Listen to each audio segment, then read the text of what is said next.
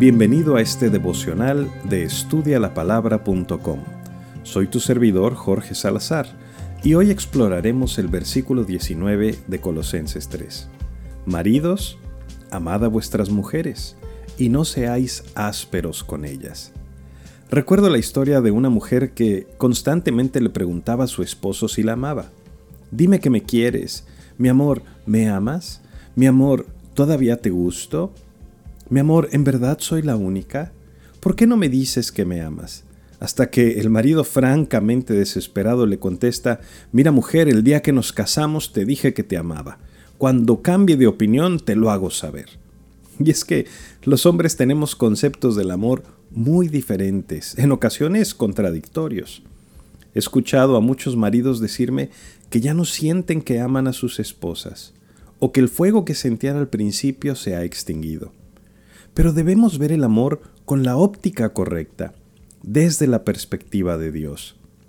En la Biblia, el amor no es un sentimiento. Esto lo sabemos porque Dios nos ordena amar, y tú no puedes ordenarle a tus sentimientos, pero sí puedes determinar tus acciones. De ahí que lleguemos a la conclusión de que amar es una decisión. El ejemplo más claro es Juan 3:16 porque de tal manera amó Dios al mundo que... ¿Qué hizo? ¿Se puso a escribir una oda al mundo? Oh mundo, cuánto te quiero y le mandó un poema? Claro que no. Dice, de tal manera amó Dios al mundo que dio a su Hijo unigénito para que todo aquel que crea en Él no se pierda, mas tenga vida eterna. El amor de Dios se efectúa en que hizo algo por nosotros. En otras palabras, amamos cuando tomamos acciones concretas en favor de nuestra esposa. Escucha lo que dice Efesios 5:25. Maridos, amad a vuestras mujeres, así como Cristo amó a la iglesia y se entregó a sí mismo por ella. Cristo entregó su vida por nosotros, y en esto nos ha mostrado su amor, un amor perfecto, un amor sacrificial, un amor verdadero.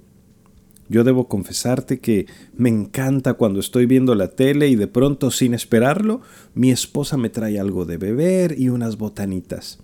O cuando voy a bañarme y tengo en la regadera una toalla limpia, ropita limpia, lista para usarse.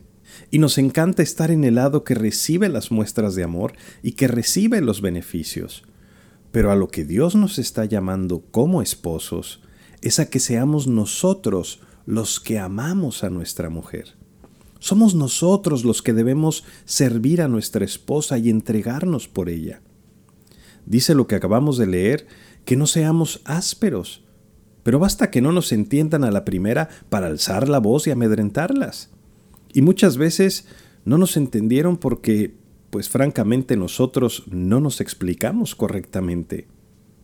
¿Cómo es posible que podamos tenerle paciencia a un extraño en el trabajo, a una mujer que ni siquiera es de nuestra familia, pero a nuestra propia esposa la maltratamos? Esto no debe ser así. Esa mujer es la compañera de nuestra vida, la provisión de Dios para lo que necesitamos, la mejor parte de nosotros mismos. Por eso dice la Biblia que debemos amarla como a nuestro propio cuerpo. Tu esposa es el regalo que Dios te dio para caminar por esta vida y francamente para que te ayude a dejar de ser tan cabezón. Si no fuera por nuestra esposa, quién sabe en cuántos líos estaríamos metidos. Así que, en lugar de estarle pidiendo a Dios, cámbiala, Señor, porque ya no aguanto a esta mujer, comienza a orar de una manera distinta. Empieza a pedirle a Dios que te cambie a ti, que te ayude a ti a ser el esposo que Dios quiere que seas, el hombre que ama a su esposa de una manera activa y servicial, el hombre que es dulce y comprensivo, que sabe escuchar, que detiene su mundo para atender las necesidades de esa preciosa mujer. ¿Sabes? Dios nos ha encargado la tarea de ayudar a nuestra esposa para que llegue a ser la mujer que Dios quiere que sea de proveer ese liderazgo en nuestras familias y enseñarles a amar a Dios profundamente. Esto solo se logra cuando somos intencionales en nuestro amor y ternura. Sé el líder de tu hogar, siendo amable, no áspero, siendo servicial, no un tirano, siendo atento, no alguien distraído que no pone atención más que a sus cosas. Ten la seguridad que toda mujer querría seguir al fin del mundo a un hombre que sabe amar como Cristo nos ha amado.